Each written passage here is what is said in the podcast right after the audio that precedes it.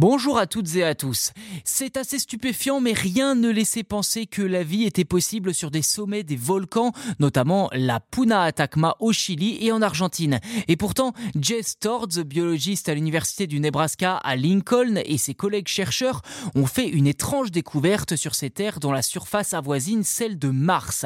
Ils ont parcouru 21 sommets, dont 18 à plus de 6000 mètres d'altitude, et ont trouvé 13 souris momifiées, accompagnées pour de restes squelettiques d'autres congénères, comme le rapporte une étude publiée le 23 octobre dernier dans la revue Current Biology. Certaines souris momifiées avaient au plus quelques décennies selon le communiqué. D'autres auraient maximum 350 ans. Il s'agirait d'une espèce pourtant connue pour vivre à des altitudes plus basses dans la région. Les experts partaient du postulat que la vie de mammifères n'était tout simplement pas possible sur ces terres à plus de 6000 mètres, d'après l'université, encore une fois, du Nebraska. Je cite, Ce qui est le plus surprenant dans cette découverte, c'est que des mammifères pourraient vivre sur des sommets de volcans dans un environnement aussi inhospitalier est semblable à celui de Mars, explique Jess Torres.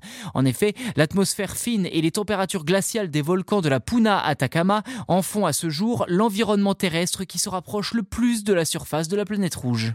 Vous vous en doutez, plusieurs expéditions y ont déjà été entreprises, comme celle du docteur Orodiski, géologue et candidate astronaute américaine, qui avait pour but d'entraîner des candidats du programme d'astronautes commerciaux Possum et une candidate du projet Mars One, présélectionnée pour partir définitivement sur Mars dans les dix années à venir. Mais alors, comment les mammifères peuvent-ils vivre dans un monde stérile et rocheux dominé par la neige et la glace?